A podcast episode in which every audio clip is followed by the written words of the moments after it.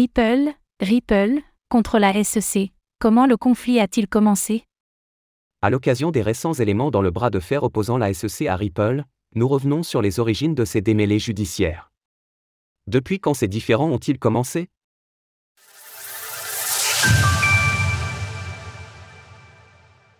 Ripple contre la SEC, les origines du bras de fer. Depuis plusieurs années maintenant, l'actualité de l'écosystème des crypto-monnaies est ponctuée de rebondissements concernant le conflit entre Ripple, Ripple et la Security and Exchange Commission, SEC.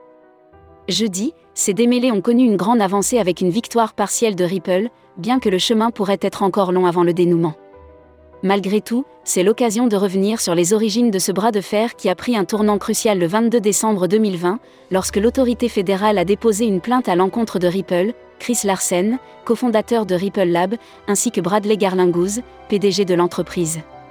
Les deux intéressés ont ainsi été accusés d'avoir personnellement profité d'environ 600 millions de dollars de leurs ventes non enregistrées de Ripple. En outre, il est reproché à l'entreprise d'avoir levé 1,38 milliard de dollars en tokens, sans respecter les conditions requises par les lois sur les valeurs mobilières des États-Unis. D'autre part, si la plainte date d'il y a deux ans et demi maintenant, les tensions ont en réalité commencé à apparaître il y a plus de dix ans. Et pour cause, Ripple a été informé dès 2012 que son offre de Ripple aux investisseurs institutionnels pourrait poser un problème. Le mémo juridique d'octobre 2012 conseillait également à Ripple et Larsen de contacter la SEC pour obtenir des éclaircissements quant à savoir si Ripple était un titre en vertu des lois fédérales sur les valeurs mobilières. Un précédent bullrun perturbé. Au moment du dépôt de plainte de la SEC contre Ripple, le marché des crypto-monnaies était en plein bullrun. Pourtant, cela n'a pas empêché le Ripple de perdre près de 78% de sa valeur en quelques semaines, en passant 0,49 à 0,17 dollars en l'espace de quelques semaines. Malgré tout, l'actif aura su se ressaisir en reprenant sa course haussière pour culminer à presque 1,97 dollars en avril 2021, avant que le marché ne connaisse un premier décrochage.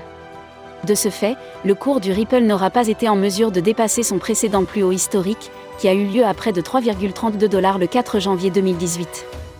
Ainsi, le cours de l'actif a depuis tendance à végéter ces dernières années en comparaison du reste de l'écosystème des crypto-monnaies, bien que sa quatrième place au classement des capitalisations et sa hausse de 68% sur les dernières 24 heures soient à souligner. Source Plainte originelle de la SEC.